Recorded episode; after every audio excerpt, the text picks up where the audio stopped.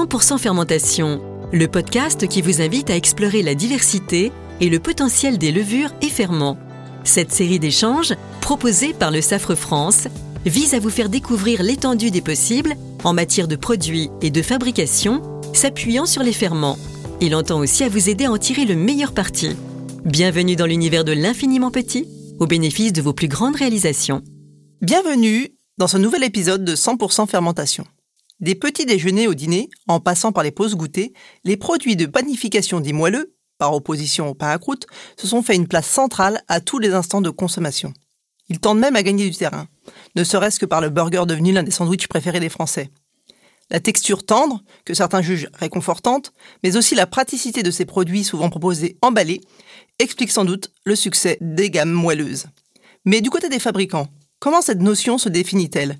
Comment le moelleux s'adapte-t-il aux nouvelles demandes des consommateurs? Et quelles sont les tendances en la matière? Pour approfondir le sujet du moelleux, je vous propose d'échanger avec Aude Oignon et Arnaud Quenon, que je vais laisser se présenter. Aude, bonjour. Bonjour Marianne. Je travaille en tant que formulatrice chez Le Safre depuis 5 ans. Je travaille pour le marché du développement des mix, des prémix euh, et des différents améliorants, pour le marché euh, de l'Europe de l'Ouest et pour l'Amérique du Sud. J'ai euh, une formation euh, d'ingénieur agroalimentaire et euh, auparavant, je travaillais en tant que responsable recherche et développement au sein des Grands Moulins de Strasbourg. Merci. Arnaud? Bonjour Marianne. Bah, écoute, pour moi, ça fait 15 ans que je suis chez Le Safre avec une première casquette en tant que responsable des marchés meuneries et depuis peu la moitié du marché industriel partagé avec Bader Fenan que je salue au passage. Alors pour commencer, quelle est la place des produits moelleux dans le paysage de la panification française? De quels produits parle-t-on, Aude? Quand on va parler de moelleux en France, on va parler des produits pain de mie, on va parler des produits type euh, viennoiserie comme euh, les pains au lait, tout ce qui va concerner la viennoiserie, et on parle également de tout ce qui va être euh, pain burger, qui sont relativement tendance en, ce moment. Tendance notamment auprès des plus jeunes générations. Oui, effectivement. Euh, tout ce qui va concerner les pains à croûte euh, avec euh, une cuisson assez forte sont plutôt des produits prisés par l'ancienne génération. Et la nouvelle génération va privilégier les pains de mie, les pains même sans croûte ou les pains très peu cuits. D'accord. Et donc c'est un marché plutôt assuré par les industriels plus que par les artisans, n'est-ce pas Arnaud? Tout à fait, Marianne. Vu les quantités euh, générées, euh, c'est plutôt les gros acteurs euh, industriels qui se mettent en marche là-dessus. D'ailleurs, on voit bien qu'il y a une régénérescence de certaines enseignes qui remettent en selle des ouvertures de magasins. Et aujourd'hui, bah, sauf erreur de ma part, mais il reste encore très peu de placards dans lesquels on ne trouve pas un, fond de pain de mie pour sauver le fameux dîner en, speed du, du, dimanche soir ou le déjeuner avant d'aller emmener les enfants dans des activités extrascolaires. D'accord. Alors, si on devait définir le moelleux, que donneriez-vous comme caractéristique? Bah, c'est là qu'est tout l'enjeu, en fait, avec le binôme que je fais euh, avec Aude. C'est que je peux pas me retourner vers Aude en disant, bah, tel client veut du moelleux. Il faut que j'aille chercher euh, de l'information plus précise, plus pertinente, afin que Aude puisse plus apporter euh, son expertise en termes d'association d'ingrédients. Parce qu'aujourd'hui, quand on parle de moelleux, ça veut tout et rien dire. On peut couvrir de la fraîcheur, de la conservation, et Aude pourra mieux en parler que moi sur le plan fonctionnel. Effectivement, Arnaud, quand on parle de moelleux, systématiquement, je vais te demander de qualifier ce type de moelleux. Donc de demander au client s'il souhaite un produit euh, très humide ou plutôt sec, un produit qui soit euh, plutôt tendre ou pâteux ou fondant, et au niveau de la qualification, au niveau du toucher du produit, s'il veut quelque chose de frais, s'il veut quelque chose de collant, s'il veut une mie élastique, plutôt euh, tartinable et pliable facilement. Oui, et en plus, euh, il suffit que le client rajoute un cahier des charges sur, basé sur la communication comme euh, un label type label rouge, CRC, vegan, halal, cachère. Là aussi, ça pose des contraintes pour Aude dans la sélection de ses ingrédients. Hein. Donc tout ça, ça va influencer la façon dont vous allez répondre aux demandes du client, Aude? Oui, si on prend la qualification de bio, par exemple, puisqu'on a de plus en plus aussi de clients qui souhaitent proposer des gammes bio, tous les ingrédients ne sont pas disponibles pour, euh, pour la formulation en bio. Donc, euh, on va adapter les ingrédients que nous avons à notre portefeuille pour pouvoir faire la formulation la plus adaptée possible pour le client. En France, on fonctionne avec une liste positive. Ce qui est autorisé est autorisé. Point barre. Très bien. Et donc, quelles sont les solutions justement pour euh, tendre vers le moelleux recherché par un client? Alors, une fois qu'on a défini ce cahier des charges et la cible que le client souhaite euh, atteindre, on, a donc ce que je disais tout à l'heure dans notre portefeuille différents types d'ingrédients. On va avoir les ingrédients fonctionnels, donc des farines euh, de type prégélatinisé, des gommes, des différents types d'hydrocolloïdes. Ensuite, on va avoir des émulsifiants notamment euh, le, euh, le mono et diglycéride, donc c'est le E471, qui va apporter une texture plutôt euh, élastique au niveau de la mie. Et sinon, on va jouer avec un certain nombre d'enzymes, qui sont des auxiliaires technologiques qui vont apporter différents types de moelleux. Donc on va sélectionner, mon travail c'est sélectionner les différentes enzymes pour atteindre ensuite l'objectif fixé par Arnaud et son client. La performance fonctionnelle, c'est d'abord et avant tout le, le but euh, de notre conquête du client avec Aude. Mais on aime bien euh, avec Aude se challenger et euh, elle a toujours à cœur de développer une formule un petit peu plus poussée qui est orientée sur un étiquetage le plus light possible. Ça fait aussi partie des tendances du moment, d'aller vers des, formulations e-free avec un nombre d'ingrédients assez court. Exactement. Et puis moins on a à étiqueter, plus on met en valeur le produit emballé. Hein. Donc je suppose que ces dernières années, avec les démarches de Clean Label, vos équipes ont été particulièrement sollicitées. Oui, nous avons revu une bonne partie de notre gamme d'améliorants pour clarifier euh, l'étiquetage et donc réduire en quantité suffisante le nombre de E. Donc euh, quand on parle des émulsifiants, quand on parle des hydrocolloïdes, ce sont des E, donc il faut euh, travailler sur la formulation pour réduire ce nombre de E, voire les supprimer. Par contre, il y a des recettes qui sont relativement compliquées et qui ne permettent pas de substituer ces E. Donc on va parler là de, euh, de cleaner label. On nettoie finalement les étiquettes, on va réduire le nombre de E, mais il y en a toujours qui vont rester parce que la, la recette, le process du client ne permet pas de se supprimer totalement. Vous parliez des recettes, elles doivent aussi être adaptées au process du client. J'imagine que c'est pas un produit tout fait.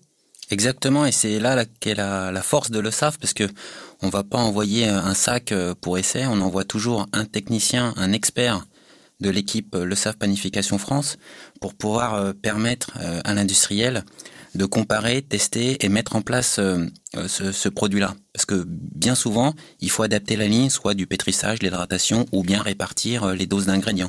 Et quand je reçois la demande de formulation de la part d'Arnaud, systématiquement, je vais demander quelle est la recette et quel est le process du client. Euh, c'est-à-dire la recette, euh, ben, il y a la quantité de sucre, il y a la quantité de matière grasse, euh, il y a ces contraintes au niveau de la ligne qui vont avoir un impact sur la réaction, sur la machinabilité de la pâte, sur le comportement du produit sur la ligne, et donc qui vont me permettre d'ajuster aussi les ingrédients et le type d'améliorant que je vais pouvoir proposer. Très bien. quel paramètres risquent de poser problème justement euh, Lesquels sont les plus critiques? Bah, le plus critique, c'est que la levure de l'ESAF puisse pas exprimer son talent fermentaire avec tous ces ingrédients si on paramètre pas la ligne correctement. D'accord. Et ensuite, au niveau de la recette, bon bah il y a les quantités de sucre, les quantités de matière grasse qui peuvent influer. Euh, il va y avoir euh, la quantité de, de conservateurs, parce que l'un des éléments les plus critiques quand on va parler de moelleux, c'est la conservation du produit. Donc de plus en plus, les clients demandent à ce qu'on ait un produit qui va avoir une durée de vie de, 20 jours, voire plus. 20 jours à un mois de durée de vie. Et donc, quand euh, on est face à ce type de durée de vie, le client va ajouter des conservateurs ou pulvériser de l'alcool ou ce genre de choses. Et ça, ça va influer en fait sur la formulation et sur la recette du produit. D'accord. Concernant les temps de conservation, j'imagine que vous devez suivre l'évolution du produit dans le temps.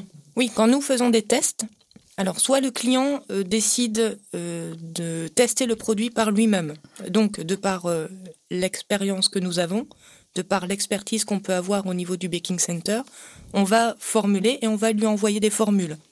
Là, ça va prendre relativement peu de temps, sous une semaine, le client peut avoir ses échantillons à tester. Sinon, s'il souhaite avoir une étude clé en main, ce que nous allons faire, c'est qu'on récupère ce que je disais tout à l'heure, la recette, le process qu'on va essayer de reproduire le plus possible dans notre laboratoire. On va essayer tant que possible d'avoir sa farine. Et donc on va reproduire son produit au niveau du baking center et ensuite on va travailler avec l'analyse sensorielle.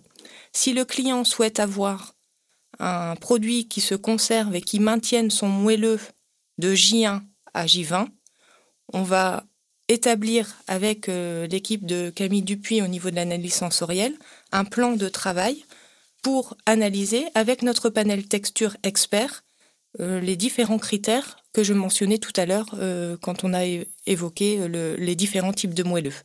Et donc on va fournir au client une cartographie de son produit avec le descriptif précis du, du moelleux.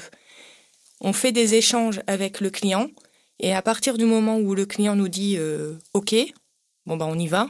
Si le client dit bah je souhaiterais réajuster au niveau du fondant, au niveau du pâteux, est-ce que vous pouvez réajuster? Bah, On fait des échanges, on fait des allers-retours avec Arnaud chez le client. On peut avoir euh, parfois des réunions aussi techniques pour plus parler entre, techniciens du type de moelleux qu'il veut avoir euh, pour euh, vraiment peaufiner la formulation. D'accord. Et donc, euh, eux, ils arrivent souvent avec une idée préconçue peut-être de, la formulation qu'ils souhaitaient. Et j'imagine que vous, vous êtes euh, là pour être force de proposition, justement, et proposer peut-être des alternatives auxquelles ils n'auraient pas pensé. Aussi, ça arrive. Le client a une idée préconçue, euh, il a son expérience, mais du fait de, des différentes formulations qu'on peut avoir dans le monde, on a une autre expérience. Donc, on peut lui proposer différents types d'ingrédients qui vont permettre d'atteindre plus facilement son, son exigence. Très bien. Quand on parlait euh, des solutions de reformulation, euh, est-ce qu'il y a aussi une demande pour tout ce qui est euh, lié à l'environnement? Puisque ça répond aussi aux, préoccupations des consommateurs aujourd'hui, notamment peut-être sur l'huile de palme qui est parfois décriée. Oui, tout à fait. Il y a certaines questions au travers des cahiers des charges qualité, soit sur les démarches type RSPO ou bien l'origine France, tout à fait. On y fait très attention. Et euh, la volatilité des prix, ça a un impact aussi, j'imagine, sur la formulation? Alors bien sûr, là je vais reprendre ma casquette de commercial. Si on veut réduire un étiquetage pour passer sur du sang ou de la réduction de matières premières, c'est sûr que ça va pas avec le prix. Hein. C'est dans l'autre sens malheureusement. D'accord. Donc une euh, recette plus courte, c'est pas forcément euh, moins cher? Pas forcément. Très bien. Et euh, est-ce qu'il y a justement des demandes avec euh, la hausse du prix du, beurre ou du gluten? C'est un, moteur aussi de... C'est sûr que la volatilité de ces matières premières-là a engagé un travail euh, rapide et efficace de la part de Aude et de son équipe, aussi bien sur un remplacement, alors partiel, voire total dans certaines recettes, avec des compléments euh, d'ingrédients type euh, enzymatiques ou autres ingrédients qu'elle vient de présenter, Aude, mais aussi avec l'ajout de, produits issus de fermentation. Les levains ont, leur place hein, dans, cette démarche-là. D'accord. Ouais. Pour tout ce qui est substitut de beurre, euh, substitut de sucre, on a des solutions. Donc ça va permettre, dans certains produits, de réduire la quantité de beurre. Ça va permettre de réduire la quantité de sucre ajouté par le client tout en, maintenant cette euh, saveur sucrée ou ce fondant qui va être apporté euh, par la matière grasse ajoutée dans le produit. D'accord. Ce fondant et puis être capable de maintenir du coup la, fraîcheur le plus longtemps possible. C'est ça, et tout en maintenant un certain niveau de prix également. Donc c'est euh, oui un enjeu à multi paramètres. et la levure, donc vous en parliez. Est-ce que c'est aussi un, levier euh, pour jouer sur, euh, sur cette euh, composante fraîcheur, moelleux Tout à fait. La levure, elle, est stressée par tous ces ingrédients qui permettent d'ajouter de la gourmandise, que ce soit le sucre, le beurre. Il faut faire très attention déjà au choix de la levure et à sa répartition au cours du process. C'est pour ça qu'on fait intervenir nos techniciens pour permettre aux industriels de mieux maîtriser cette fermentation. Et c'est pour ça que nous avons des levures adaptées. Quand nous avons des conservateurs dans la recette, quand nous avons une certaine quantité de sucre, ben on va sélectionner la levure qui sera adaptée à ce type d'ingrédient dans la recette. Parmi les paramètres techniques euh, des process, quels sont ceux qui peuvent influer euh, sur la réponse que la solution que vous allez apporter? Au-delà de, euh, de, de l'attendu en termes de texture Ce que je disais tout à l'heure, c'est on va étudier donc le process du client. Quand euh, un client va travailler sur euh, la production de buns, par exemple, il va avoir euh, des process de, préfermentation, ce qu'on appelle le spongendo. Il va avoir au niveau de sa ligne de production des, systèmes d'extrusion, donc qui vont abîmer la pâte. Donc tous ces éléments-là vont être très importants à savoir pour nous pour euh, savoir comment construire l'améliorant. Parce qu'il peut y avoir une fonctionnalité moelleuse, mais on peut ajouter au niveau de cette fonctionnalité une autre fonctionnalité qui va permettre d'avoir une tolérance à la pâte. Donc tous ces éléments de process sont importants déjà en amont. Et ensuite, on parlait tout à l'heure de conservation du produit. Tous les paramètres de cuisson, les paramètres de ressuyage du produit, les paramètres ensuite, la température de tranchage et euh, le packaging qui va, être, euh, qui va être utilisé, ce sont des éléments à prendre aussi en considération pour savoir si euh, ben, tout est mis en œuvre pour maintenir le moelleux le plus longtemps possible. Je comprends. Arnaud, tu as évoqué tout à l'heure le développement des pains moelleux à croûte. Peux-tu nous en dire davantage? Oui, tout à fait. Dans le système logistique des collectivités, pour pouvoir acheminer le, pain en temps en heure dans, dans tous les restaurants d'entreprise ou les collectivités, ben, les camions partent des usines soit euh, très très tôt le matin, soit très très tard le soir. Et la durée de vie d'une baguette classique sortie du four, c'est entre 5 et 7 heures. Alors vous imaginez bien que quand la baguette est coupée et mise sur le plateau de, de l'enfant ou, ou, de l'employé, ben, elle a déjà beaucoup plus de, de, temps en termes de vécu, donc euh, elle n'est pas considérée comme ultra fraîche. C'est un gros problème sur lequel le SAFRE euh, a travaillé. D'ailleurs, on a un concept qui s'appelle le, pain minute qui pourrait réduire et atténuer euh, ce, cette contrainte. Malheureusement, euh, les, équipes sur place ne sont pas équipées pour faire de la pré-cuisson. Pain minute, ça supposerait donc de sortir un pain pré-cuit de l'usine, c'est ça? Tout à fait. À trois quarts de la cuisson, je pense. Aude, tu es d'accord avec moi? C'est ça, il est quasiment cuit. et donc le, le client n'a plus qu'à mettre trois minutes au four la baguette pour avoir une sensation de, de, pain frais. Et je dirais pour avoir un pain frais. Et là, ça serait nickel pour les bonbons. Effectivement. D'ailleurs, on sort du moelleux au sens strict, mais est-ce que vous regardez aussi, euh, quand vous faites de la formulation, euh, à quoi va servir le pain? Est-ce que vous avez une approche globale? Enfin, j'entends par exemple euh, pour un pain à sandwich, est-ce que vous regardez comment il va se comporter avec la garniture? Alors, ça va sortir de notre champ d'expertise. On a une connaissance de, des différents euh, types de fourrage. Donc on va poser la question au client si le fourrage est plutôt de type grasse, euh, si le fourrage est plutôt de type euh, eau, et, on va le, conseiller en disant faites attention à votre AW pour éviter des migrations de produits. Mais ça va rester du conseil. Est-ce que le moelleux est le même partout dans le monde, Aude? Eh ben non. ça serait trop simple. Nous travaillons au sein de chez Le Safre euh, avec différents filiales et on est présent dans, le monde entier. Donc avec le panel euh, Texture Expert, nous organisons régulièrement des études, des cartographies du moelleux dans le monde sur le pain de mie. Et donc on peut s'apercevoir que le pain de mie et les attentes moelleux des consommateurs est différent d'une région à une autre. Alors on se rend compte que dans des pays, euh, il peut y avoir différents avis. En France, on a des, euh, partisans du moelleux plutôt collant et d'autres euh, plutôt élastiques. Ça va être pareil dans les différents pays, mais ce qu'on peut voir, c'est que, par exemple, aux États-Unis, ils vont vouloir euh, des produits qui soient plutôt collants, une mie assez collante, assez humide. Et quand on va se mettre au niveau de l'Europe de l'Ouest, et l'Europe de l'Est plus particulièrement, ils vont euh, plutôt préférer des mie plutôt euh, sèches, un peu moins humides et assez élastiques. Donc on voit que c'est assez disparate d'une région à l'autre, et ce qui est tout à fait normal parce que les recettes changent et puis les personnes sont différentes d'un continent à un autre. Très bien. Eh bien, merci pour ce panorama. On a pu voir que le moelleux a une définition différente selon où on se trouve sur la planète. En France, le moelleux a aussi une définition multiple, selon que l'on s'intéresse aux critères texturants ou à la perception de la fraîcheur, et que l'on va essayer de maintenir la plus constante possible. Et surtout, vous nous avez expliqué comment les équipes de Le Safre accompagnent les industriels de la boulangerie avec des solutions pour obtenir le moelleux qu'ils souhaitent et surtout adapté à leur outil industriel. Donc merci Aude, merci Arnaud pour vos témoignages et pour votre présence. Merci. Merci à toi, Marianne. Si cet épisode vous a plu, je vous invite à le partager et surtout à vous abonner pour être alerté de la sortie d'un nouvel épisode. À très bientôt. 100% fermentation, le podcast qui vous invite à explorer la diversité et le potentiel des levures et ferments, vous est proposé par les équipes de Le Safre France. N'hésitez pas à leur soumettre vos idées de sujets et questions en direct ou via nos réseaux sociaux.